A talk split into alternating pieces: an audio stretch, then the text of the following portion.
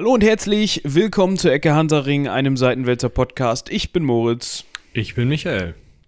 Und wir haben uns überlegt, wir gönnen euch eine kleine Pause von Ottonen, Karolingern, Frommen, Ludwigs, Chlodwigs und hasse nicht gesehen. Ähm, Sogar vom ganzen Frühmittelalter. Stimmt. Ja, zeitlich gönnen mhm. wir euch auch eine kleine Pause. Also das ist jetzt irgendwie trippeldeutig. also, ähm, weil wir nicht genau einschätzen können im Voraus, wie lange euch, wir euch mit diesem Thema unterhalten können. Aber wir schauen mal, der Erfahrung nach verplappern wir uns ja gerade bei den kürzeren Themen dann auch doch gerne mal und am Ende haben wir eine Zwei-Stunden-Folge, die wir in zwei Teilen rausbringen müssen. Man kennt das ja. ähm, wir hören auf unsere Zuhörer. Ja, nicht nur sagen, andersrum, sondern als der Zuhörer auf. Ne, ja. ähm, und zwar äh, widmen wir uns diesmal einem chinesischen Thema. Wir hatten uns eigentlich überlegt, dass wir mal, wir waren ja eigentlich, was die Euro mitteleuropäische Geschichte anging, so im ähm, 9. Jahrhundert angekommen, vielleicht auch schon im 8. kurzzeitig, äh, dass wir mal rüberschauen, was ist zu der Zeit Interessantes unterwegs im äh, ja, asiatischen Raum, China, Japan, hast du nicht gesehen, wurde ja auch vorgeschlagen. Wir haben jetzt aber ein anderes spannendes Thema ausgegraben, das zwar geografisch sich in China verorten lässt, aber zeitlich, wie Michi schon sagte, nicht ganz hinkommt mit dem 8. oder 9. Jahrhundert. Nö, da sind wir knappe 500 Jahre nebendran. Ähm, wir befinden uns im Jahre 1405 bis 1433 ungefähr also der Mann, um den es geht, ist sogar noch früher geboren, aber das sind so die wichtigsten Zeiten. Ähm, ja, ähm, was kann man über China im 13, äh, im 15. Äh, Jahrhundert sagen? Wahrscheinlich äh, ungefähr, äh, also ähnliches ähm, wie über China im äh, 14., 13. Jahrhundert. Es ist halt immer noch diese Hochkultur, die sich da echt tausend Jahre lang und länger äh, gehalten hat, die mit relativ ähm, ja hohem technologischen Stand und relativ hohen ähm, oder einem relativ großen Staat einfach da ähm, ja die dominante äh, Kultur ist. Und zu diesem Zeitpunkt hat China gerade, also da, wo wir jetzt sind, hat China gerade die Mongolen abgeschüttelt. Über die haben wir auch schon mal geredet, gerade ähm, als es um die Russen ging. Ja, ähm, an dieser Stelle vielleicht ein kleiner Disclaimer, vielleicht sogar zwei. Uh, ja. Zwei. Zum einen, es ist jetzt nicht so, und das sage ich vorneweg, ich glaube, das gilt für uns beide, dass wir jetzt so die, die Asien- bzw. China-Experten sind, was die Geschichte des Landes anging, beziehungsweise überhaupt. Also, ähm, ich habe nicht ein einziges Seminar oder auch nur eine Minute lang mich in meinem ähm, Geschichtsstudium mit China oder dem asiatischen Raum beschäftigt. Leider, muss man dazu sagen. Das ist natürlich auch immer so ein bisschen ähm, von den Unis abhängig. Wo wird was angeboten? Wo sind äh, Forschungsschwerpunkte vorhanden? An welchen Unis? Also bei uns war das nicht so, was der, Asi der asiatische oder was den asiatischen Raum anging. Da wird sicherlich mal irgendwann in fünf Jahren eine, ähm, Ringvorlesung oder eine äh, Vorlesung von irgendeinem Gastdozenten gegeben haben, wo ich dann nicht war zu dem Thema, aber ja. Ja, also genau, das ist einfach irgendwo ja fast schon typisch, kann man sagen, ähm, dass in Europa meistens dann doch ein sehr eurozentrisches Bild ähm, vermittelt wird. Es gibt zwar in Münster einen Lehrstuhl für außereuropäische Geschichte, aber in dem Fall, ähm, also momentan zumindest, geht es da meistens tatsächlich um ähm, die spanischen Kolonien in Südamerika und auch nur in der Neuzeit. Ähm, ja, also ich kann auch sagen, das Maximum an chinesischem, äh, ja, also Wissen kann man das dann nicht nennen, sind doch tatsächlich mehr so Mulan und Crouching Tiger, Hidden Dragon und so ein Zeug. Also, ja. wir haben uns da jetzt eingelesen und auch gar nicht so schlecht eingelesen. Ähm, und klar, ähm, wenn man so ein bisschen ähm, hier und da nicht nur den einen Artikel liest, sondern mal so ein bisschen drumherum guckt, ähm, kann man schon ein relativ gutes Bild vermitteln, aber wenn wir da an eine Stelle kommen, wo wir dann nicht wissen, ob, keine Ahnung, äh, wann welche Waffe da entwickelt wurde oder ich kann dir nicht mal aus dem Stegreif sagen, ähm, wie jetzt zum Beispiel die Chinesen gegen die Mongolen gekämpft haben. Keine Ahnung, wie die, also, Ja, ich also, kenne die ja. Bilder aus Filmen, wo die irgendwie Armbrüste haben, die sie sich zwischen die Beine stecken und dann den, die Füße hochhalten und am Rücken liegen und schießen. Ja. Aber Ähm, das kann auch falsch sein. Also ihr dürft uns jetzt nicht falsch verstehen. Ne? Ähm, wir wollen damit nur sagen, dass falls mal da Punkte aufkommen, wo wir einfach sagen, ähm, ja, da wollen wir uns nicht zu weit aus dem Fenster lehnen mit irgendwelchen Spekulationen, da müssen wir einfach ganz klar sagen, okay, ist nicht unser Fachge Fachgebiet.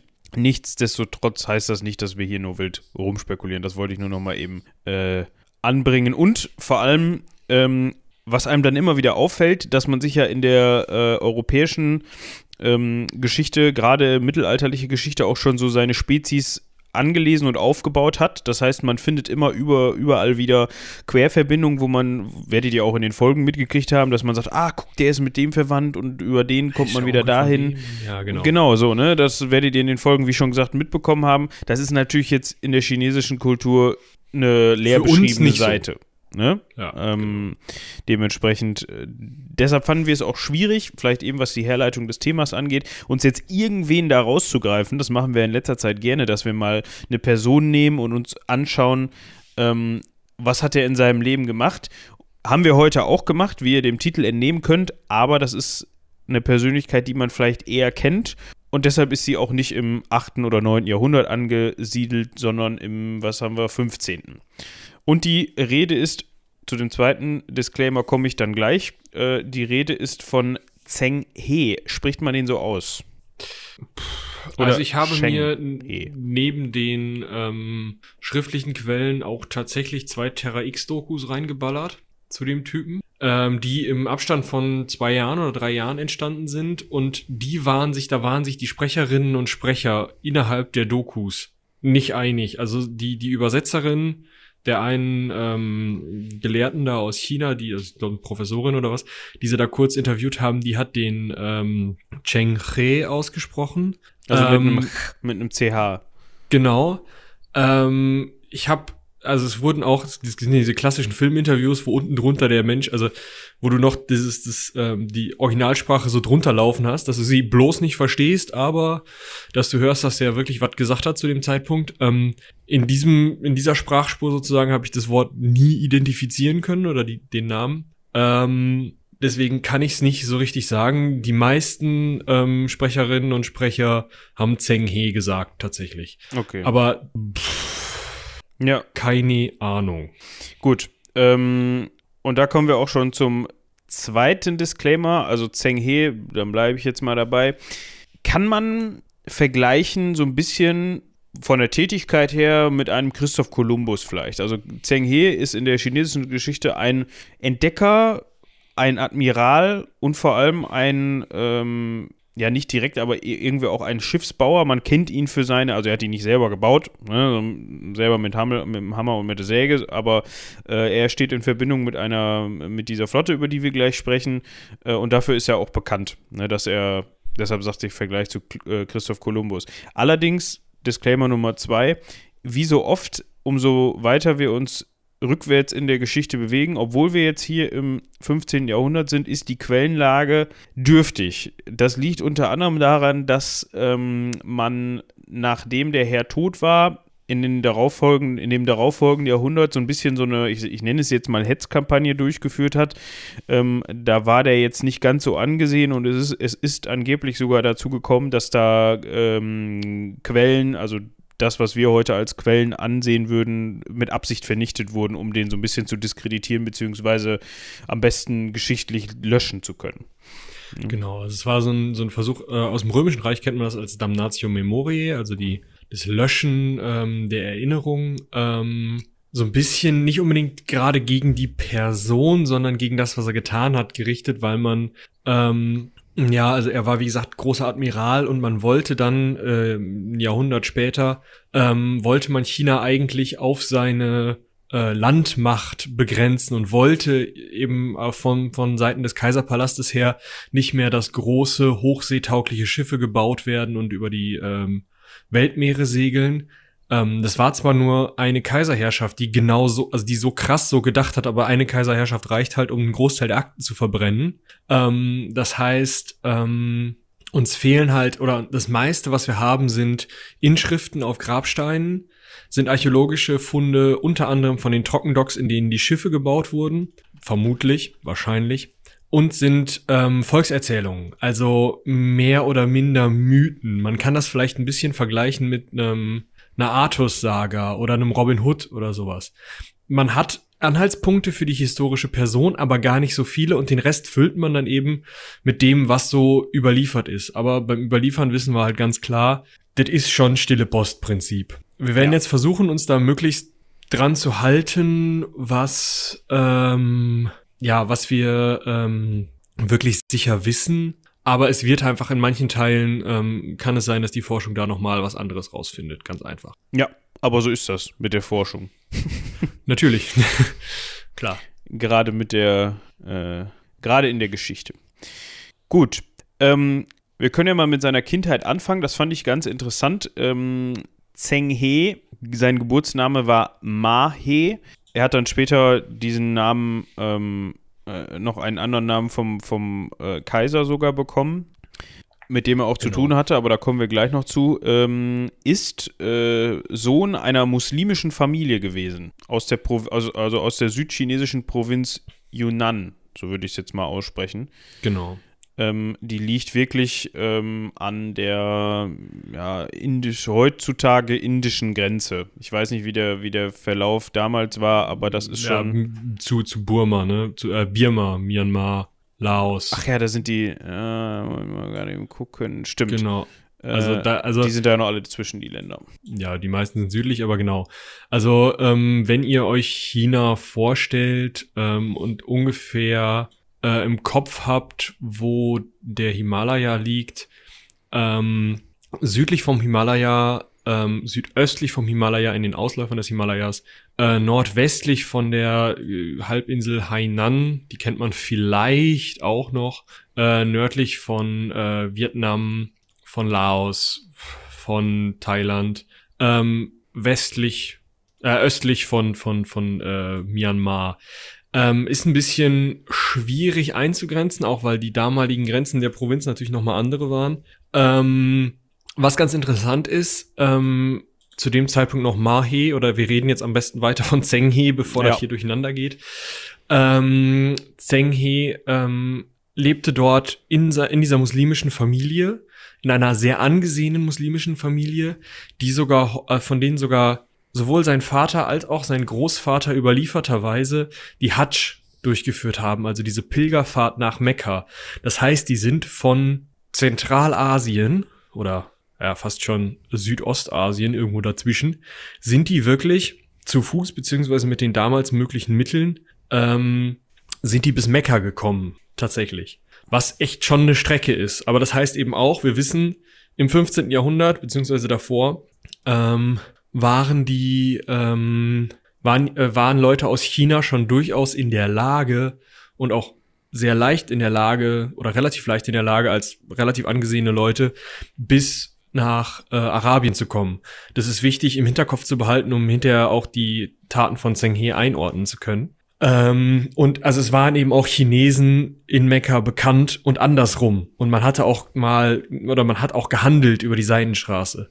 Zweiter wichtiger Punkt ist, ähm, die ähm, Familie von Zheng He stammt, ne, Überlieferungen zufolge gleich von Mohammed, aber relativ sicher von einem hohen, hohen Minister äh, der mongolischen Herrschaft ab. Also die mongolische Herrschaft, wie gesagt, China hatte gerade erst ähm, zu Zheng Geburtszeiten ähm, die Herrschaft, die Fremdherrschaft durch mongolische Kane abgeschüttelt. Da sind ja wirklich äh, chinesische Kaiserdynastien sind eigentlich Mongolen gewesen, die China eben ähm, regiert haben.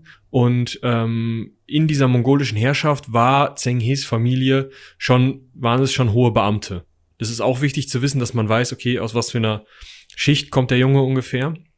Und was man dann noch wissen muss, wie er überhaupt an den chinesischen Kaiserhof, also den richtig chinesischen Kaiserhof, nicht den mongolisch-chinesischen Kaiserhof, äh, gekommen ist. Er ist ähm, entführt worden von chinesischen Truppen, die die Provinz Yunnan zurückerobert haben von den mongolischen Besatzern und ist halt mit denen dann von denen eingesackt worden und dann wurde halt mal geschaut, wofür kann man den Jungen denn gebrauchen.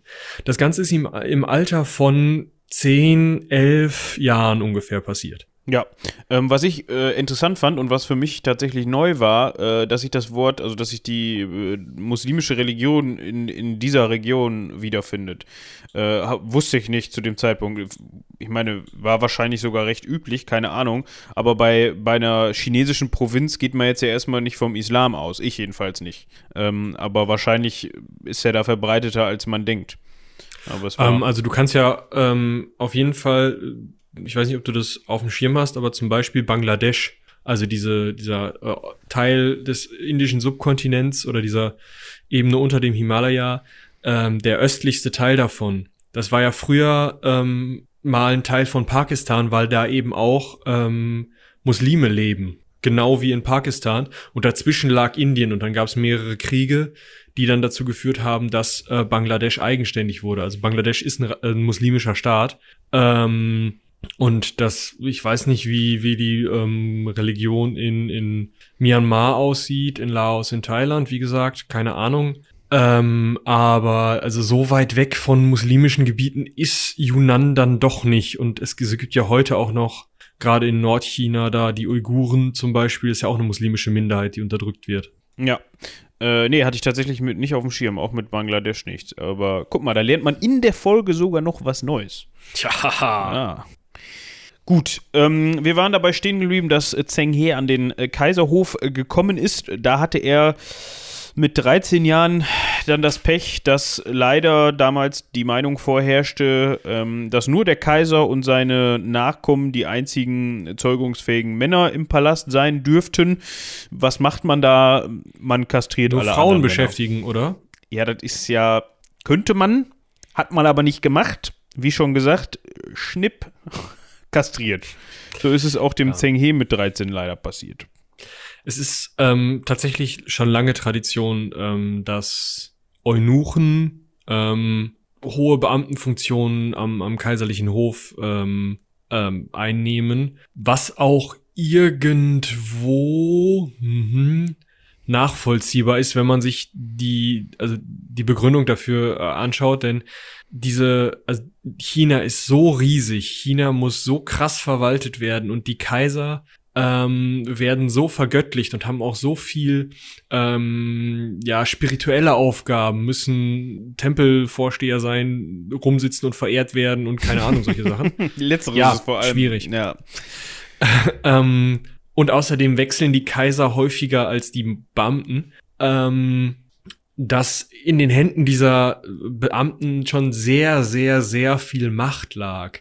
Und wenn die jetzt körperlich unversehrt gewesen wären, das ist ein ähnliches Bild wie beim äh, byzantinischen Kaiser, wenn die also vollwertige Männer gewesen wären, dann hätten die im Zweifel den Kaiser stürzen und das Kaisertum übernehmen können, wie es schon innerhalb der Kaiserfamilie relativ häufig passiert ist. Ähm, zum Beispiel der ähm, Zudi, äh, beziehungsweise später ähm, Zheng Zu, der Yongle Kaiser der Ming-Dynastie. Ich habe auch nur die Hälfte verstanden. Ähm, der zum Beispiel hat auch seinen vorherigen Kaiser, seinen Neffen, meine ich, abgesetzt und selber das Kaisertum übernommen. Und wenn das jetzt noch unter den Beamten auch noch möglich gewesen wäre, dass die überhaupt die Chance hätten, vielleicht Kaiser zu werden, dann wäre das ja nur noch Tohu Wabohu gewesen. Und das wollte man eben verhindern, auf dem Weg die Leute eben zu kastrieren.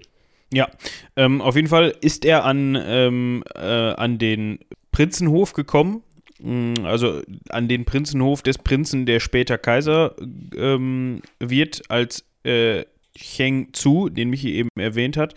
Ähm, da wurde er unter anderem auch als, da er sich angeblich als äh, ganz brauchbarer Diener herausgestellt hat, ähm, in Kriegskunst und Diplomatie unterwiesen. Ähm, also man kann schon davon ausgehen, dass der durchaus was auf dem Kasten hatte, beziehungsweise gut ausgebildet wurde. Und äh, angeblich hat er da auch seinen Namen bekommen, also Zheng He. Ähm, vorher, wir hatten ja eben gesagt, sein Geburtsname war eigentlich Ma-He, also M-A-H-E in zwei äh, getrennten Wörtern. Silben. Silben, ja. ja. Silben genau wie Wörtern. Ähm, und zwar soll ihm da, äh, soll ihm bei einer Schlacht ein Pferd gestorben sein. Ähm, Korrigiere mich, wenn ich da falsch liege. Und oder soll gefallen sein in der Schlacht und ähm, deshalb hat er diesen ähm, Namen bekommen von äh, dem Kaiser. Ich war aber allerdings nicht in der Lage herauszufinden, warum jetzt gerade Zheng He.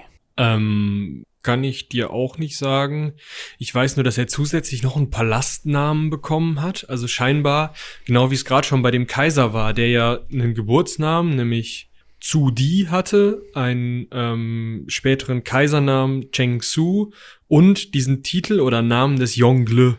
Ähm, genauso wird es bei, bei Ma He, Zheng He auch gewesen sein, dass der eben einen Ursprungsnamen hatte, dann einen vielleicht chinesischen Namen verliehen bekommen hat, der vielleicht nicht mehr so auf seine äh, muslimische Herrschaft zurückdeutete oder vielleicht auch irgendwas anderes aussagt. Ich kann kein Chinesisch.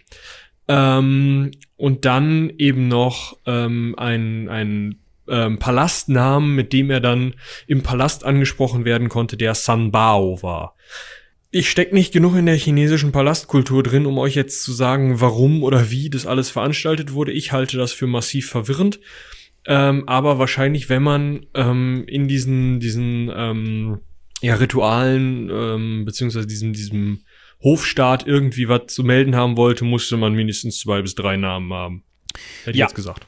Ähm, was man an dieser Stelle wirklich, also einfach verstehen muss, was wichtig ist, ähm, dass er halt dadurch, dass er vorher am, äh, am Prinzenhof des zukünftigen Kaisers war und sich da schon ähm, ja, hervorgetan hat und offensichtlich dem Prinzen gut gedient hat, auch später, als dieser dann ähm, im Jahr 1402 Kaiser wurde, natürlich schon eine recht, recht gute Position hatte im, äh, im Gefolge des Kaisers ne? und dementsprechend auch schon sehr einflussreich war ähm, für äh, ja, sein recht junges Alter. Müssen wir mal gerade gucken.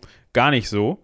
Nee, paar 30 halt. Genau. Aber auf der anderen Seite hat er sich halt einfach in einem, in einem Machtapparat eines nebenstehenden Palastes, dieses Prinzen, nach oben gearbeitet, das Vertrauen dieses Prinzen gewonnen und dann ähm, war er auch noch ein relativ fähiger Militär. Ähm, das qualifizierte ihn natürlich irgendwo dafür, dann auch ein militärisches Kommando im weitestgehenden Sinne äh, zu bekommen. Also dieses Kommando über diese, also diese Admiralität, die oder diese, dieses Admiralsamt, was er da bekommen hat, war ja nicht so unbedingt ein militärisches Kommando, sondern ähm, ja, beide, also ja, sowohl als also, auch äh, irgendwie, ne? diplomatisch ist halt genauso, ne? Also es ist ein bisschen schwierig.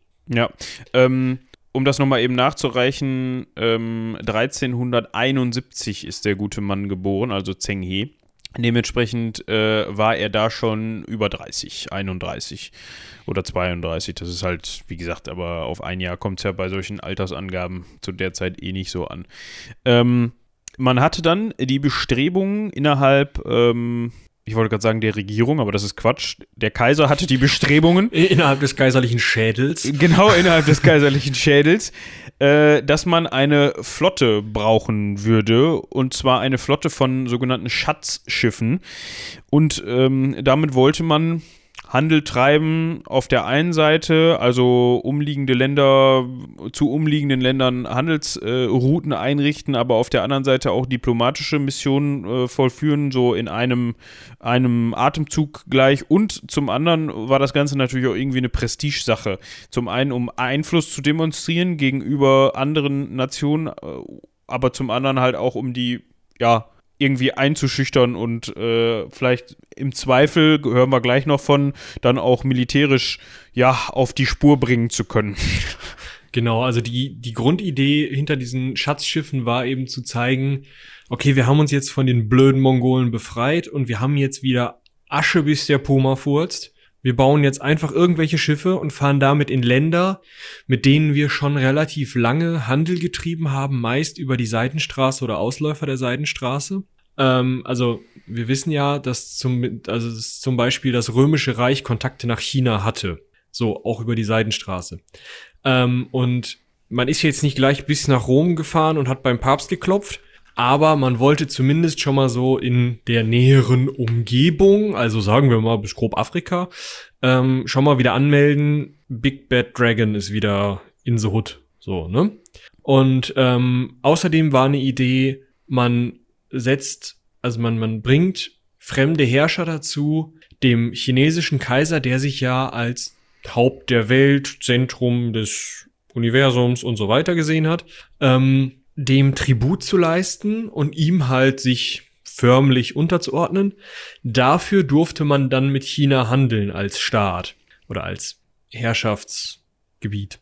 Das heißt, man wollte eine Art Monopol herstellen, sodass nur noch die Leute, die auch dem chinesischen Kaiser Tribute zahlten, mit ihm handeln durften. Was ja eigentlich eine total geile Idee ist, weil damit hast du die alle unter deiner Fuchtel und wenn mal einer nicht spurt, dann handelt halt keiner mehr mit dem. Was natürlich ein ziemlich krasser Einschnitt für so ein, ähm, gerade so ein Küstenanrainerstaat wie, sagen wir mal, so ein, so ein Vietnam oder so ist. Ja, ähm, dazu hat man dann eben diese, diese sogenannten Schatzschiffe gebaut. Also man, das waren jetzt nicht nur Schatzschiffe, sondern das waren natürlich war eine Flotte aus verschiedenen Schiffstypen. Ähm, diese Schatzschiffe gehörten der ähm, Schiffsbauweise oder der Schiffsklasse der Junken an. Dazu kann Michi gleich noch was äh, genaueres sagen. Laut alten chinesischen Chroniken waren die bis zu 120 Meter lang und bis zu 50 Meter breit. Also das muss man sich mal vor Augen führen. Ich habe mal so ein, so ein paar Vergleichs. Ähm, Werte rausgesucht. Die Queen Mary 2 hat 345 Meter Länge und äh, die ja, und die USS Enterprise, äh, das ist ein äh, großer Flugzeugträger von den Atomflugzeugträger von den Amis, der hat 341 Meter. Ähm, also ja, wahrscheinlich ist das übertrieben, wie immer bei solchen Angaben in, in, in alten Chroniken und äh, Quellen, aber trotzdem, also man, man kann da schon ähm, so von 80, 90 Meter kann man vielleicht ausgehen, was die äh, tatsächliche Länge anging. Auch das ist, finde ich, fürs 15. Jahrhundert schon wirklich ein Klopper. Vor allem, wenn man sich anguckt, ja. was da sonst so rumgurkt. das ist halt der Punkt. Also, wenn man sich dagegen so eine hier, warte mal, muss ich jetzt selber googeln, aber Santa Maria von Columbus anguckt, ähm, die war 23,6 Meter lang und 7,92 Meter breit.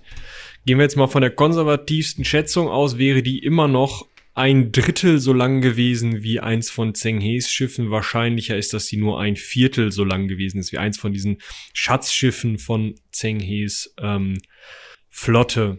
Ähm, also ne, Santa Maria, 100 Jahre später, Christoph, ja, nicht ganz 100 Jahre später, Christoph Kolumbus. Ähm, diese Schiffe sind Riesenteile. Unglaublich groß. Ähm, und es ist jetzt so, also diese Flotten waren relativ ähm, groß auch, also nicht nur die Schiffe selber, sondern die Flotte, die erste Flotte, mit der er mal losgefahren ist, bestand schon aus 62 Schiffen. Allerdings längst nicht 62 Schiffen von 80 Meter Länge oder 90 Meter Länge und gar 30 Meter Breite. Ähm, aber eben irgendwie vier, fünf von diesen Riesenteilen und dann noch verschiedene andere ähm, Schiffe, die auch einzelne bestimmte Aufgaben hatten. Ähm, diese ganzen Schiffe sind allerdings in dieser Junken-Bauweise gebaut. Ähm, das sind, ähm, ja, also man kann die schwierig vergleichen mit Schiffen, die man so bei uns kennt. Denn Junken sind zum ersten Mal keine, nicht so V-förmig. Die liegen eigentlich relativ gerade auf dem Wasser. Also man hat mehr ähm, vielleicht. Ja, das sind, ja, das so sind äh, da gibt's ja auch einen Begriff für. Äh, äh, Flach, nee, Plattboden oder Flachbodenschiffe.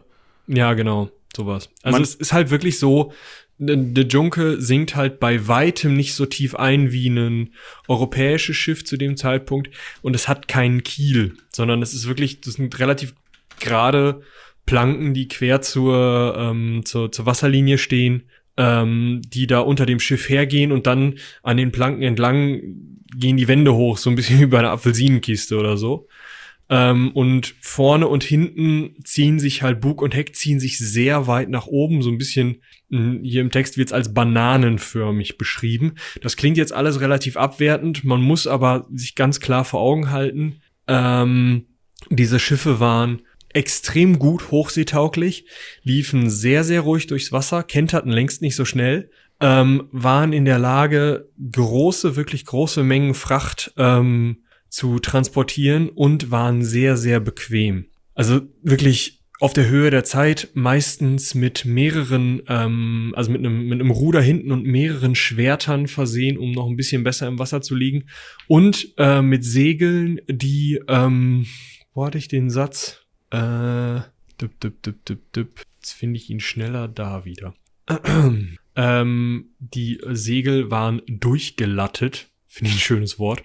Also man hat so eine, so eine Art Steppsegel gehabt. Also immer nur so vielleicht 20, 30 Zentimeter Segeltuch und dann wieder eine, eine, eine Latte, eine Querlatte, sodass ähm, dies, der, die Kraft des Windes auf die Masten sehr, sehr gut verteilt wurde und damit ähm, die Masten längst nicht so schnell gebrochen sind wie vielleicht bei europäischen Schiffen.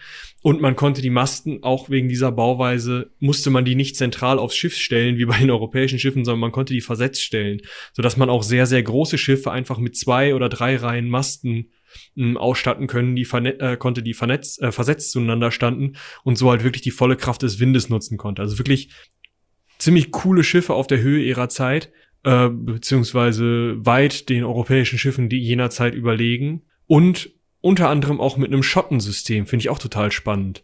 Du konntest Teile dieses Schiffes händisch abschotten, um dafür zu sorgen, dass der Kahn nicht gleich untergeht, wenn da mal an einer Stelle Wasser reinläuft. Und das war eine Technik, die wahrscheinlich im europäischen Raum bei irgendwelchen Koggen oder so nicht vorhanden war. Nö, die ist im 19. Jahrhundert bei Stahlschiffen aufgekommen. Ach so, äh, so hat man sich vielleicht abgeguckt da. Ähm, ja, also ich meine, die Chinesen hatten auch schon Schaufelraddampfer kurz nach Christus. Also nicht Dampfer, sondern Schiffe. Also da sind halt Leute auf Schaufelrädern rumgelaufen und damit haben sie die Schiffe vorgetrieben. Ähm, die hatten schon richtig was auf der Pfanne. Also meine Herren. Waren ihrer Zeit ein bisschen voraus, zumindest der europäischen. Mhm. Ähm, ja, äh, dazu muss man natürlich auch sagen, dass man äh, so eine Flotte, die natürlich dann aus vielen Schiffen bestand, äh, die zum einen natürlich Handelsgüter noch und nöcher an Bord hatte, aber auch zum anderen sehr viele Soldaten mitführen konnte. Ne? Also mhm. ähm, wir können mal übergehen zur ersten Reise, die dann unternommen worden ist. Ähm, zur Navigation kann man gleich nochmal was sagen. Das finde ich übrigens sehr spannend.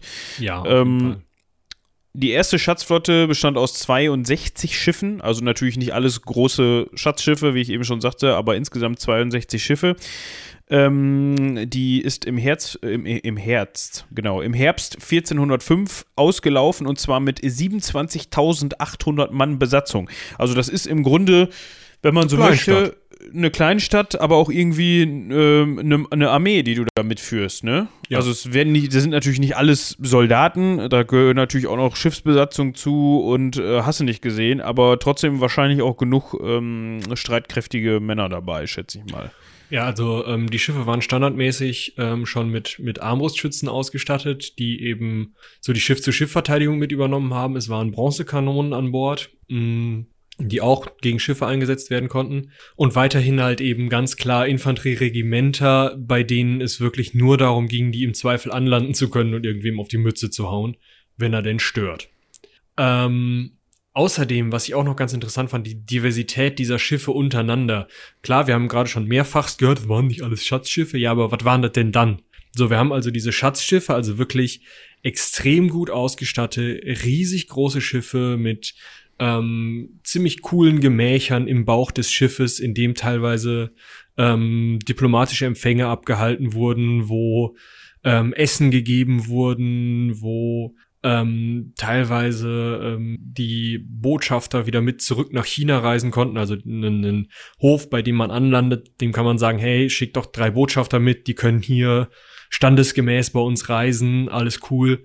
Das war in diesen Schatzschiffen untergebracht. Natürlich auch ähm, Geld, Porzellan, Seide, Handelsgüter eben. Ähm, dann weiterhin Versorgungsschiffe, also mehr oder weniger Tankschiffe, die ähm, Wasser unter anderem an Bord hatten, Süßwasser, weil das natürlich auch einfach nötig war. Ähm, äh, es gab nachgewiesenermaßen, also an, an ähm, archäologischen Quellen nachgewiesen Schiffe, die auf Deck Gewächs Kästen sozusagen hatten und auf denen Sojabohnen gezüchtet wurden, was ähm, eine extrem wichtige Funktion hatte, denn wenn man Sojabohnen keimen lässt, in dem Moment, wo die aufkeimen, wenn man diese Keimlinge hat, diese Sprossen, kennt man aus jedem blöden chinesischen Restaurant irgendwie, aber diese Sprossen enthalten Auch aus jedem nicht blöden chinesischen Restaurant. Ja, auch aus den nicht blöden, aber da sind die meistens sehr lecker. Ist ja egal. Und weil diese, diese Sprossen enthalten sehr viel Vitamin C und das hat Skorbut verhindert auf diesen Schiffen, dass die die frisch angebaut haben. Die hatten Pferdeschiffe, die hatten extra äh, Kriegsschiffe, die hatten kleine wendige Junken dabei, um schon mal ihre Ankunft anzukündigen. Die hatten ähm, ja, Anlandeschiffe, die hatten alles dabei, was das Herz begehrt. Ja, es war wirklich eine große Flotte, wo die Schiffe einzeln unterschiedliche ähm, Funktionen erfüllt haben und speziell für diese Funktion gebaut waren. Ja, Genau, ich hatte eben gesagt, dass wir nochmal eben auf die Navigation eingehen. Ähm, was da an dieser Stelle spannend ist, der Kompass wurde benutzt zur Navigation und zwar wurde der in China schon im 11. Jahrhundert erfunden. Ähm, auch so eine Geschichte, die auf europäischer Seite ähm, wahrscheinlich später entstanden ist. Bin ich mir aber nicht sicher, muss ich sagen. Ähm, der Kompass. Ja, gute Frage. nicht auf der Pfanne, aber der Kompass in China ist ja schon von 1200 Keks. Dementsprechend, da waren sie auf jeden Fall früher dran. Ja, ähm, also wirklich zu der Zeit schon sehr erprobtes und bekanntes Mittel zur Navigation. Ähm, was ich ganz interessant fand, ähm, um irgendwie eine zeitliche, ja, Beständigkeit reinzubekommen, hat man Räucherstäbchen benutzt, die markiert waren und von denen man wusste, okay, die brauchen ungefähr so und so lange, bis die abbrennen. Und so hat also man. Ungefähr ist gut. Zwei Stunden 24 Minuten braucht so ein Räucherstäbchen bis zur nächsten Markierung, ja. Zwei Stunden, 24 Minuten. Das wissen wir. Ja, aber wahrscheinlich dann auch nur, wenn gerade der Wind nicht besonders stark weht, beziehungsweise wenn man das in einem geschlossenen Raum hat und so weiter. Also ja, natürlich wird das nicht auf die Sekunde genau gewesen sein, aber schon ziemlich genau. Und es gab halt auf jedem Schiff äh, einen Hansel oder beziehungsweise im Schichtbetrieb Hanseln, die dafür zuständig waren, nur diese Räucherstäbchen am Brennen zu halten. Ja. Ähm, danach wurde dann eben auch die, die wurden auch die Wachzeiten abgestimmt. Also eine Wache ähm, ging dann immer zwei Stunden und 24 Minuten, was Michi eben erwähnte. Dann war Wachwechsel. Also hatte man insgesamt äh, zehn Wachen, wenn man sich das äh, fix ausrechnen kann, am Tag. Ähm, und man hat unter anderem eben auch ähm, Sterne zur Navigation benutzt, unter anderem den Polarstern, um irgendwie den ähm, äh, Breitengrad oder die, also den, den, die Wanderung, nicht die Wanderung, das Fortkommen auf dem Breitengrad bestimmen zu können. Gut. Genau, wobei zu dem Zeitpunkt Breiten und Längen gerade natürlich noch nicht vorhanden waren.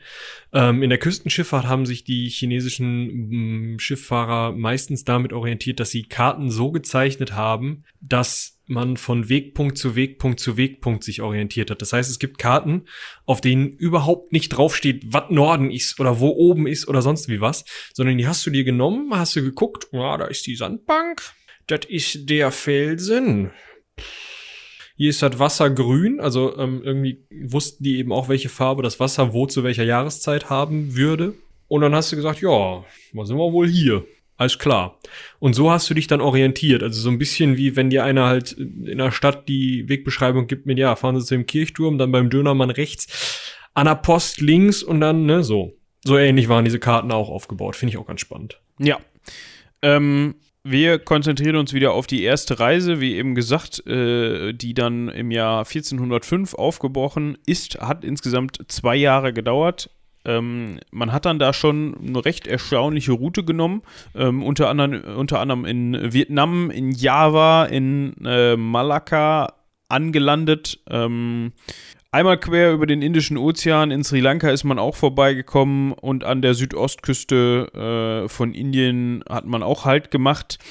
Ähm, Im Winter, also 1406, 1407, hat man sich ein bisschen Zeit gelassen, hat unter anderem in Indien ein bisschen äh, Diplomatie betrieben und auf dem Rückweg nach China hat man dann auch gleich ein paar Piraten äh, hops genommen, die, die den Handel in, also im Indischen Ozean da ein bisschen beschwert oder erschwert haben. Äh, und den ähm, Anführer hat man dann gleich mal geköpft. Eine kleine Anekdote am Rande.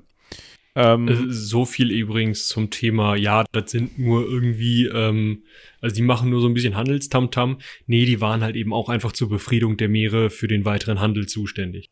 Also also ich kann mir gut vorstellen, zu dem, zu dem Zeitpunkt war das so, gerade in, also nicht nur gerade in den Gewässern, sondern eigentlich auf sämtlichen Weltmeeren gab es zu dem Zeitpunkt nichts Vergleichbares, was die Schlagkräftigkeit angeht, würde ich mal sagen. Also wenn dir da diese Flotte über so um die Ecke gesegelt kam, dann hast du entweder gedacht, geil, weg, oder du hast gesagt, scheiße.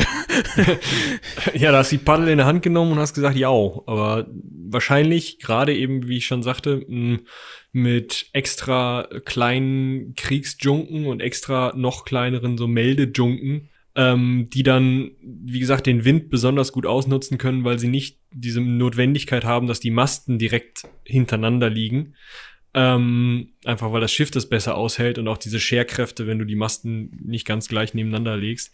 Ähm, da waren die auch technisch einfach so dermaßen auf dem Stand, dass du da paddeln konntest, wie du lustig warst. Also man kann schon durchaus sagen, wenn die, wenn die unterwegs waren, war da auch nicht viel, was äh, ja denen im Weg gestanden hat. Ne? Schon gar nicht irgendwelche kleinen Piraten. ähm, ich musste so oder ich muss immer so ein bisschen an diese Story von ähm, Peter Jackson denken, also die Peter Jackson verfilmt hat mit den fahrenden Städten. So, weißt du, so, so ein bisschen den Eindruck macht das für mich. Ja, das also kommt wahrscheinlich hin. Also wie gesagt, 27.000 Leute da auf dem, 28.000 Leute auf dem Kahn. Bei der ersten Reise mit nur 62 Schiffen. Wir kommen noch äh, an Punkte, wo die da mit 300 Schiffen rumbrettern. Ähm, das ist mal eine Hausnummer. Ja, das war die erste Reise. Äh, bei der zweiten Reise war äh, Zheng He nicht selber mit anwesend, fand ich ganz witzig an der Stelle, weil er war damit beschäftigt, äh, die Instandsetzung von Tempeln zu beaufsichtigen. Ist ja auch wichtig. Als wichtiger oder hochrangiger äh, kaiserlicher Beamter ne, oder Würdenträger, da muss man auch mal aufpassen, dass die da auch die Steine richtig aufeinandersetzen bei dem Tempel. Ja, sonst hier klatsch, klatsch. Damit der Pfosten nicht schief wird. Ja, sonst kommt die, kommt die Schatzflotte und dann, äh, ne? ja. Ist aber zappenduster. Genau, also auch da ist man wieder ähm, von, ähm, äh, wir müssen die Strecke vielleicht noch mal ein bisschen genauer ausbaldowern. Man ist losgefahren, wahrscheinlich, da waren wahrscheinlich, also da hat man Trockendocks gefunden, die aus der Zeit stammen und in denen so große Schiffe gebaut werden konnten. Deswegen geht man davon aus, dass die in Nanjing losgefahren sind was ähm, ja an der chinesischen Küste zwischen Südkorea und Taiwan liegt und nicht so richtig an der Küste, sondern erstmal am ähm, äh, ist es der gelbe Fluss? Ja, ne? Wer ist denn der Fluss hier? Hör mal. Am Yangtze. Yangtze, am Yangtze. So, und ähm, von da aus ist man dann eben mit diesen Riesenschiffen über den Fluss ins Meer und dann nach Süden runter an Taiwan vorbei. Ähm, von ungefähr auf der Höhe von Taiwan ist man dann wirklich sozusagen abgefahren und ähm, erstmal weiter runter nach Vietnam oder ins heutige Vietnam, äh, dann nach Süden runter bis Java. Das muss man sich ja auch mal auf der Zunge zergehen lassen. Java, Bali, die Kante. Das ist ja nicht mal eben so um die Ecke. Ähm, Sumatra, äh, Malaysia das besucht. Ist, das ist fast schon äh, wenn, wenn die, also jetzt im Verhältnis gesehen, das sind natürlich immer noch äh, tausende Kilometer, aber das ist fast schon der nördliche Teil Australiens, ne? Wenn du schon in Bali bist, da ist das nicht mehr so weit. Weit, weit musst du nicht mehr, nee. Nee. Genau, also ne, also kurz vor Australien da unten, dann eben, wie gesagt, ähm, in, in ähm, äh, an äh, Sumatra, ist das doch, ne? Genau, Sumatra vorbei, an Malaysia vorbei durch diese Straße von Malakka, die kennt man heute noch als Piratennest. Auch damals schon tatsächlich, ähm, wo sie dann eben auf dem Rückweg dann ein paar ähm, Piraten platt gemacht haben. Dann, je nachdem, ich weiß nicht genau, ob es bei dieser Reise schon soweit war oder erst bei einer späteren Reise, wahrscheinlich bei einer späteren Reise erst, nochmal nach Norden da in Bangladesch zwei oder im heutigen Bangladesch zwei Häfen abgeklappert. Dann runter Sri Lanka, guten Tag gesagt. Ähm, und dann einmal bis Kalkutta ist das heute, Kalikut. Ähm, Ne, ist doch so. Ja, ja. Ähm, rauf an Indien. Also im westlichen Teil von Indien ein Drittel Subkontinent nach oben. Das ist weit. Also die waren schon echt krass lange unterwegs und haben sich wirklich weit umgetan und das war eben nur die erste Reise, nur um dann nochmal und in der zweiten Reise sind sie halt auch nochmal genauso weit gefahren, vielleicht mit einer etwas anderen äh, äh, Übersicht, nur um da mal klar zu machen, was das was das für eine Aktion war, dahin zu kommen.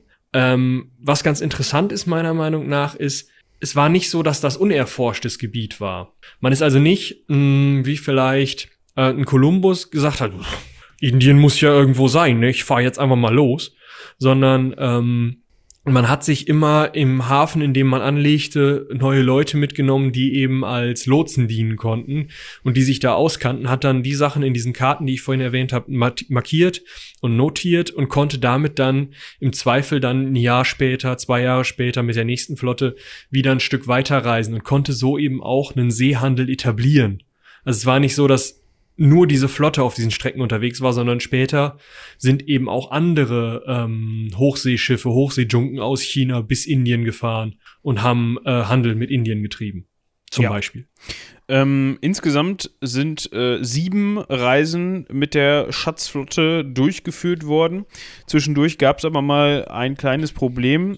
Ähm, und zwar die sechste Reise ging von 1421 bis 1422 und 24, äh, 1424 ist dann äh, Kaiser Yongle oder Yongle gestorben. Also der Kaiser, ja, dessen Günstling Zheng He oder Zheng He eben war, unter dem er eben diese ganzen Unternehmungen ja auch irgendwie recht unterstützend durchführen konnte. Also der ihm immer grünes Licht gegeben hat, jo, Junge, das ist eine gute Sache mit den Dingern, mach man.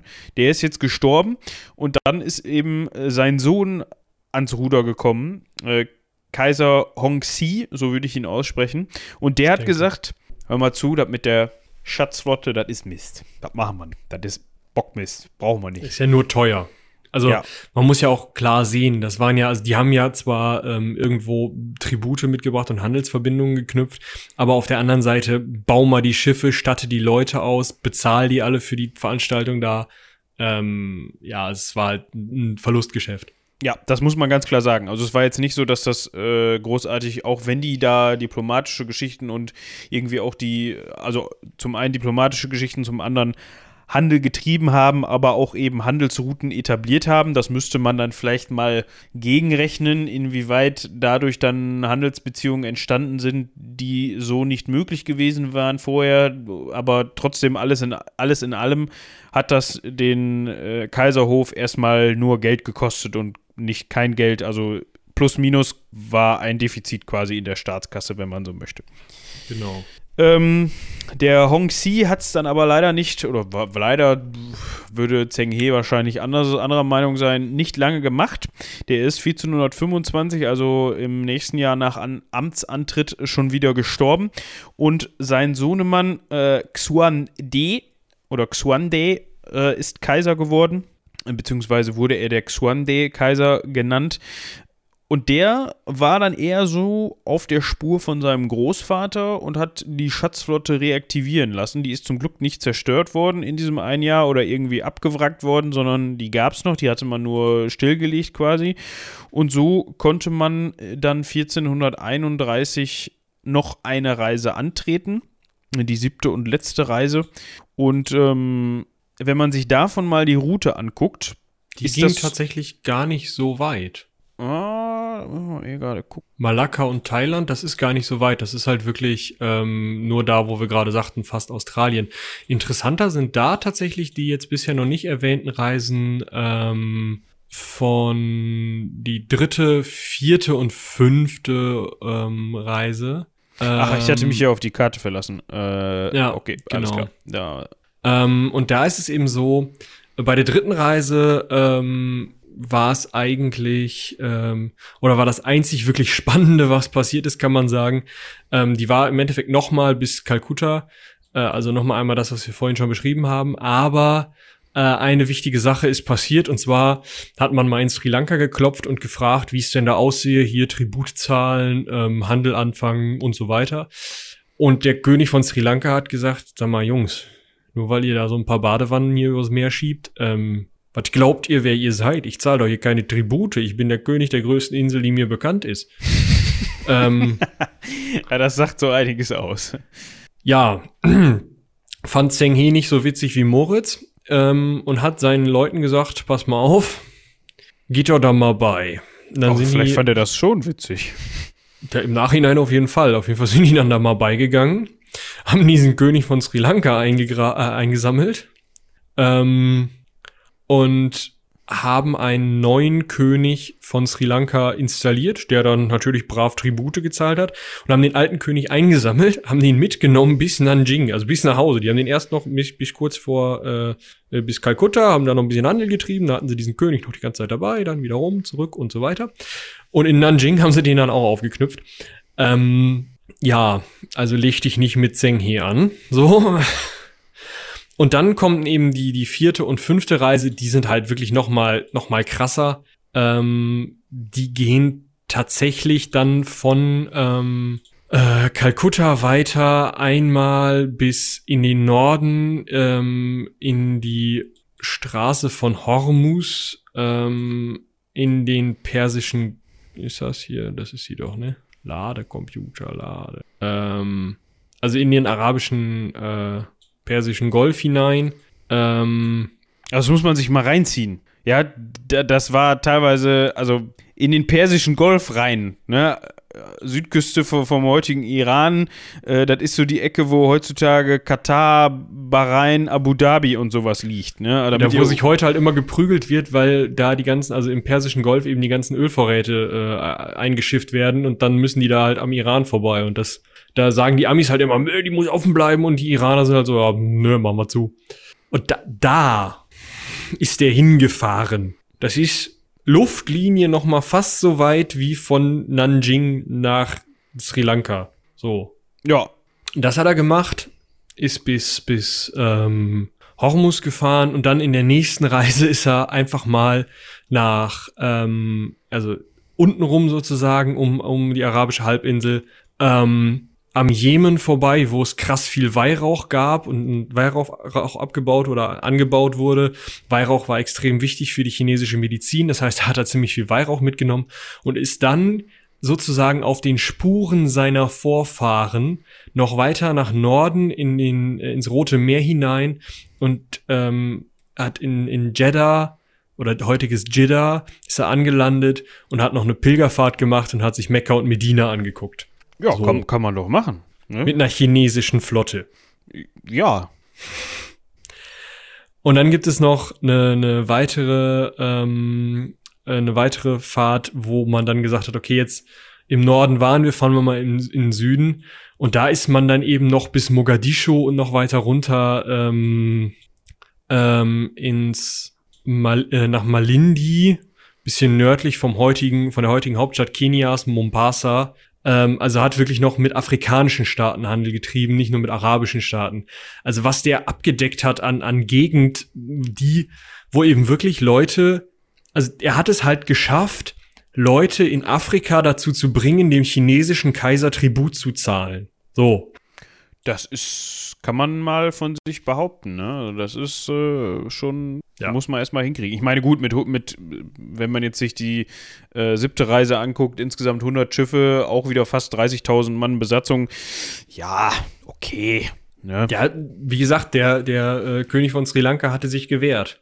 Er hat versucht, Kurz. sich zu wehren. ja. Ja. Ähm, ja, zu dem Zeitpunkt, also siebte Reise bis 1433, da ist der Mann auch schon 64 ungefähr. Ähm, man weiß nicht genau, wann er gestorben ist. Also entweder, also manche sagen, beziehungsweise manches deutet darauf hin, äh, dass das schon 1433 passiert ist auf der Heimreise von der, von der siebten Tour. Ähm, manche sagen, oder andere Hinweise deuten darauf hin, äh, dass er erst 1435 nach der Rückkehr äh, nach China äh, gestorben ist. Das heutige Grab äh, liegt in der Nähe von äh, Nanjing. Mm, allerdings hat man inzwischen rausgefunden, ähm, ist leer. Ist leer. In den 80ern hat man das zum 500, also 1985 hat man das zum 580. Jahrestag mal restaurieren lassen und dabei hat man wohl rausfinden lassen, da liegt gar nichts drin. Also wo er wirklich begraben ist, beziehungsweise ob er da ursprünglich mal begraben wurde und dann irgendwie, keine weggekommen Ahnung, ist. weggekommen ist, ähm, weiß man heutzutage leider nicht mehr. Was man aber weiß und was wahrscheinlich auch den Leuten, die ihn verehren, wesentlich wichtiger ist, ähm, er ist im taoistischen Weltbild der, also der Chinesen, ähm, einer der verehrungswürdigen Ahnen, sogar eine Gottheit Und zwar mit dem Namenszusatz Eunuch, Admiral und Gott. Fand ich ganz nett. Ist ein beliebter Schutzpatron der Seefahrer, ähm, wird bei Krankheiten angerufen und ähm, ja, hilft bei der Auswahl von Ehepartnern und allen Fragen, die das häusliche Glück betreffen. Ja, also Universalgelehrter. eben nochmal ein Wort zum Daoismus oder Taoismus. Ähm, eben eine ja, Religion oder eben philosophische Weltanschauung, äh, die es schon. Das geht ja in China ineinander, ne? Die Konfuzianer sind ja auch so eine Religionsweltanschauungsdingsbums. Ja, ähm, die gibt's eben schon seit dem vierten Jahrhundert vor Christus, also die sind schon was älter. Ähm, und das Ganze wird eben heute immer noch, ähm, ich wollte gerade sagen, praktiziert, aber Ja, dieser Welt schon. Weltanschauung wird heutzutage immer noch nachgegangen, sagen wir mal so. Und dementsprechend gehört ähm, Zheng He auch heute noch für viele Gläubige diese oder Anhänger dieses Glaubens ähm, zu, ja, wie du eben schon sagtest, anbetungswürdigen, zu einem anbetungswürdigen etwas, was man dann eben bei zu so besonderen äh, Anlässen mal um Rat fragen kann. Ja, praktisch. Praktisch. Ja, nochmal hier so ein, so ein, so ein Random Fact. Mm, Im Jahr 2005 hat er, wurde übrigens sein 600-jähriges Jubiläum, ähm, also von der ersten Reise das 600-jährige Jubiläum gefeiert. Und da hat man dann auch ähm, ein entsprechendes Schiff gebaut, über das ich und, und in See stechen lassen. Die grüne Augenbraue, über die ich wenig finden konnte, weil wenn man grüne Augenbraue googelt, dann äh, Kriegt man Färbemittel, wa? ja. Dann kriegst du witzigerweise auf Platz 1 ist Bündnis, Bündnis 90 die Grünen. Also deren SEO funktioniert offenbar, wenn man irgendwas mit Grün eingibt bei Google. Äh, obwohl ich glaube, es war äh, nicht Google, es war äh, DuckDuckGo. Oh, hier. Okay, also ich, ich habe es jetzt gegoogelt tatsächlich und ähm, bei harpersbazaar.de kriegt man grüne Augenbrauenstifte. Naja. Und natürlich ähm, äh, wird man auf Marusha äh, verwiesen, die als DJ in den 90ern, Techno-DJ, ähm, grüne Augenbrauen hatte. Muss man wissen. Ja, wir können noch mal eben äh, einen kleinen äh, Nachruf, Nachruf ist das falsche Wort. Wir können noch mal eben schauen, was ist mit der Schatzflotte passiert, nachdem ähm, Zheng He gestorben ist. Äh, Ich muss kurz einhaken. Wenn man, also zumindest mit meinem Google-Bums, ne, die sind ja immer so ein bisschen personalisiert, wenn man grüne Augenbraue Schiff googelt, ist das vierte Bild das Becks Schiff mit den grünen Segeln. Toll. Toll. Äh, okay. Ja, Ähm, was ist mit der Schatzflotte gemacht worden? Ähm, ja, Nix. Ähm, also es Nix, war tatsächlich genau. auch die letzte Reise der Schatzflotte, die siebte Reise. Man hat dann keine weiteren mehr unternommen. Das hat unter anderem damit zu tun, dass nachfolgende Kaiser wohl andere Sorgen hatten. Ähm, und wie wir eben schon sagten, da das Ganze ja auch ein Minusgeschäft war, hat man die Dinger halt einfach ja vermodern lassen. lassen. Ja. Genau. Also die Schiffe, die ähm, zehn Jahre später, 1435, noch übrig waren, sind ähm, äh, oder äh, 15, nach 15, äh, 1435 noch übrig waren, die sind ähm, unter äh, oder in die Kriegsflotte integriert worden. Ähm, und 1551 spätestens dann ähm, wurde sogar ähm, allen Chinesen verboten, bei Todesstrafen, Androhung hochseetaugliche Schiffe zu bauen. Für ungefähr die Regierungszeit des Kaisers Jia Jing oder Jia Ying, weiß ich nicht genau.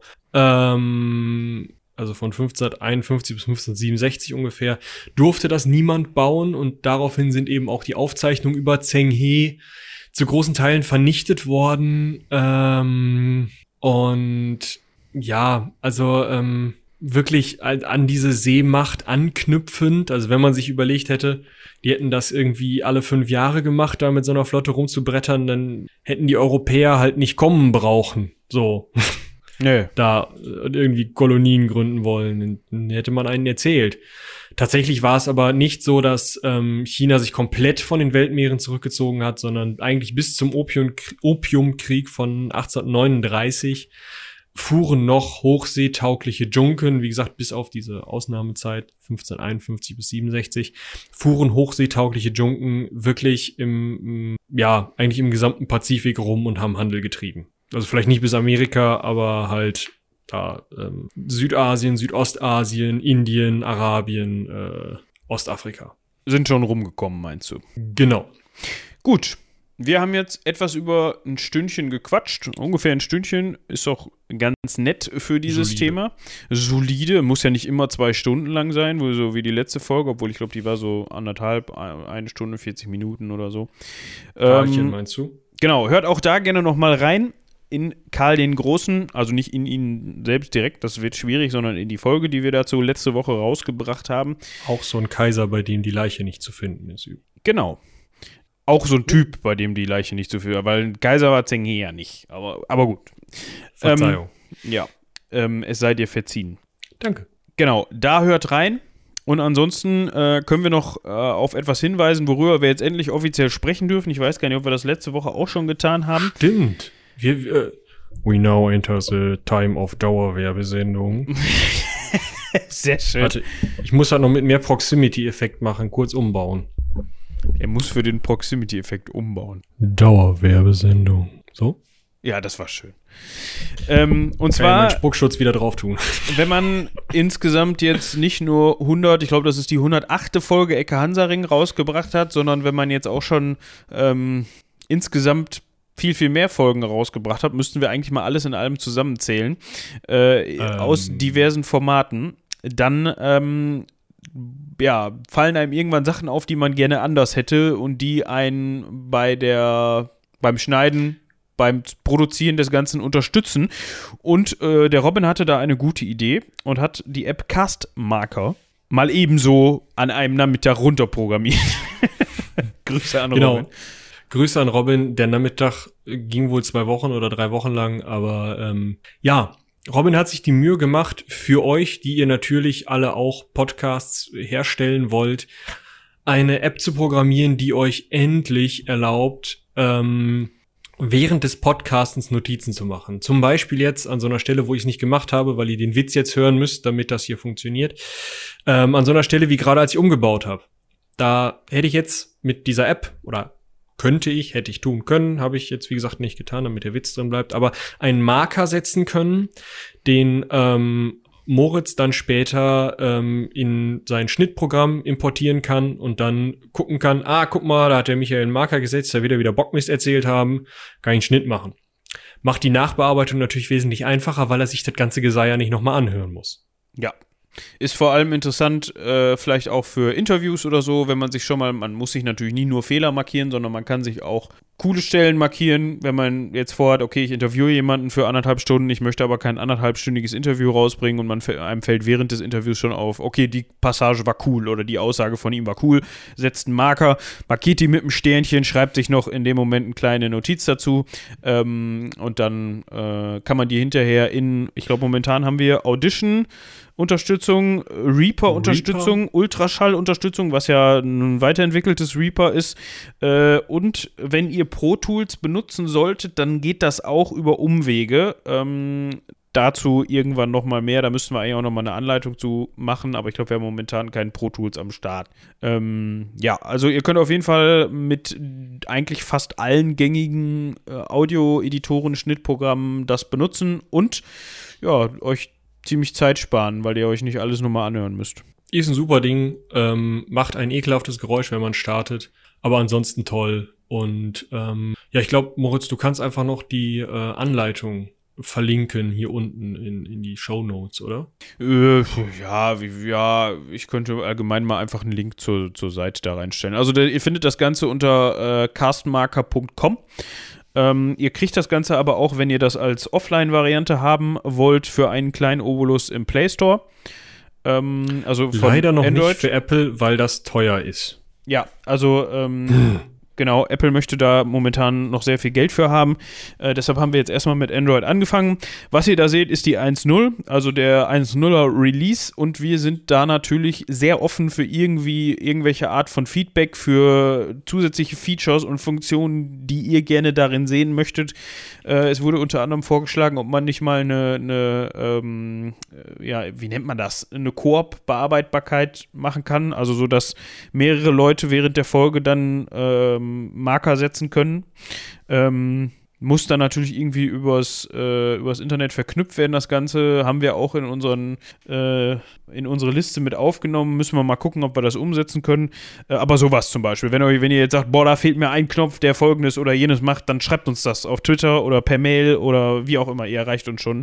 Äh, dann können wir das Ding auf jeden Fall so gut machen, wie ihr es braucht. Hoffentlich. Also es, es ist ja, ne, wir können jetzt nicht den Podcast für euch quatschen, kann es nicht, aber Ja, wie das Ganze das funktioniert, ja findet ihr auch auf der Seite. Da hat äh, unter anderem der Michael äh, tolle Videos äh, eingesprochen, die. Ja, ist großartig. Also ähm, mir wurde schon die Kritik nahegelegt, dass ähm, My English not the yellow from the egg ist. Also du musst dazu sagen, du, du, du tätigst da keine grammatikalischen Fehler, sondern es geht um deine Aussprache. Aber wie ich schon sagte, hätte ich auch nicht besser hingekriegt. Ja, es, äh, it is a little German, sagen wir es mal so. Aber mein Gott, es gibt auch ein deutsches Video, falls ihr das mögt. Wenn ich Deutsch spreche, dann könnt ihr euch das da anhören. Genau, da versteht man auf jeden Fall, wie das Ganze funktioniert. Gut, ansonsten bleibt uns noch übrig, ähm, um Mails zu bitten, denn diese Folge ist ja nur aufgrund einer Mail entstanden. Müssen wir Stimmt. Ja vielleicht nochmal sagen. Ähm, und dementsprechend schreibt uns weiterhin gerne Mails an rumlabert.seitenwälzer.de. Ähm, falls ihr Fragen zu Castmarker habt, äh, schreibt halt an castmarker.seitenwälzer.de, wird schon ankommen. Ja, oder twittert einfach mal äh, Seitenwälzer, also den Seitenwälzer-Account an. Da kann euch der Robin dann weiterhelfen, beziehungsweise da könnt ihr den erreichen. Oder mich halt als Heldenpicknick Michael.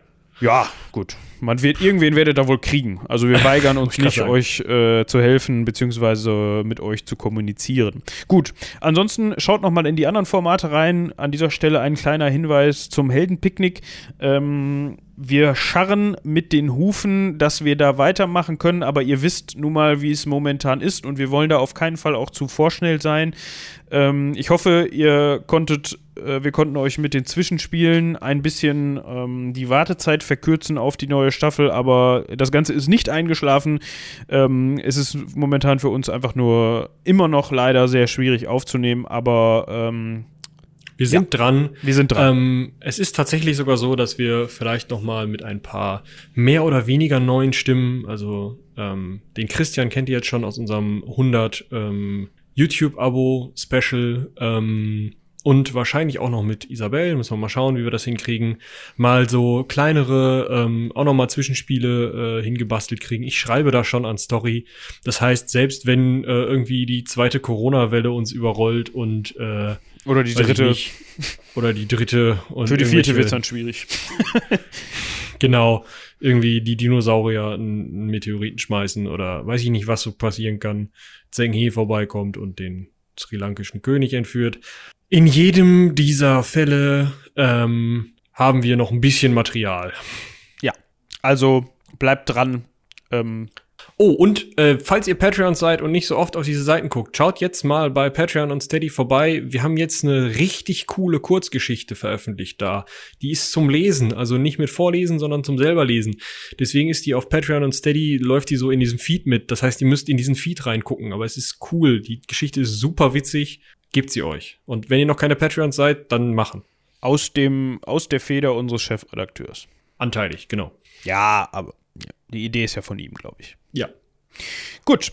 Ähm, ansonsten, äh, falls ihr noch nicht alles durchgehört habt, was wir so produziert haben, ich glaube, äh, für jemanden, der uns gerade erst entdeckt hat, haben wir genug äh, Hörstuff, um die nächsten Wochen und auch Monate abzudecken. und auch Monate, wollte ich gerade sagen, das ähm, doch. Kriegen sie hin. Äh, in diesem Sinne äh, würde ich sagen, vielen, vielen Dank fürs Zuhören. Auch diese Woche wieder. Ja, bis zum nächsten Mal. Haut rein. Bis dahin, tschüss.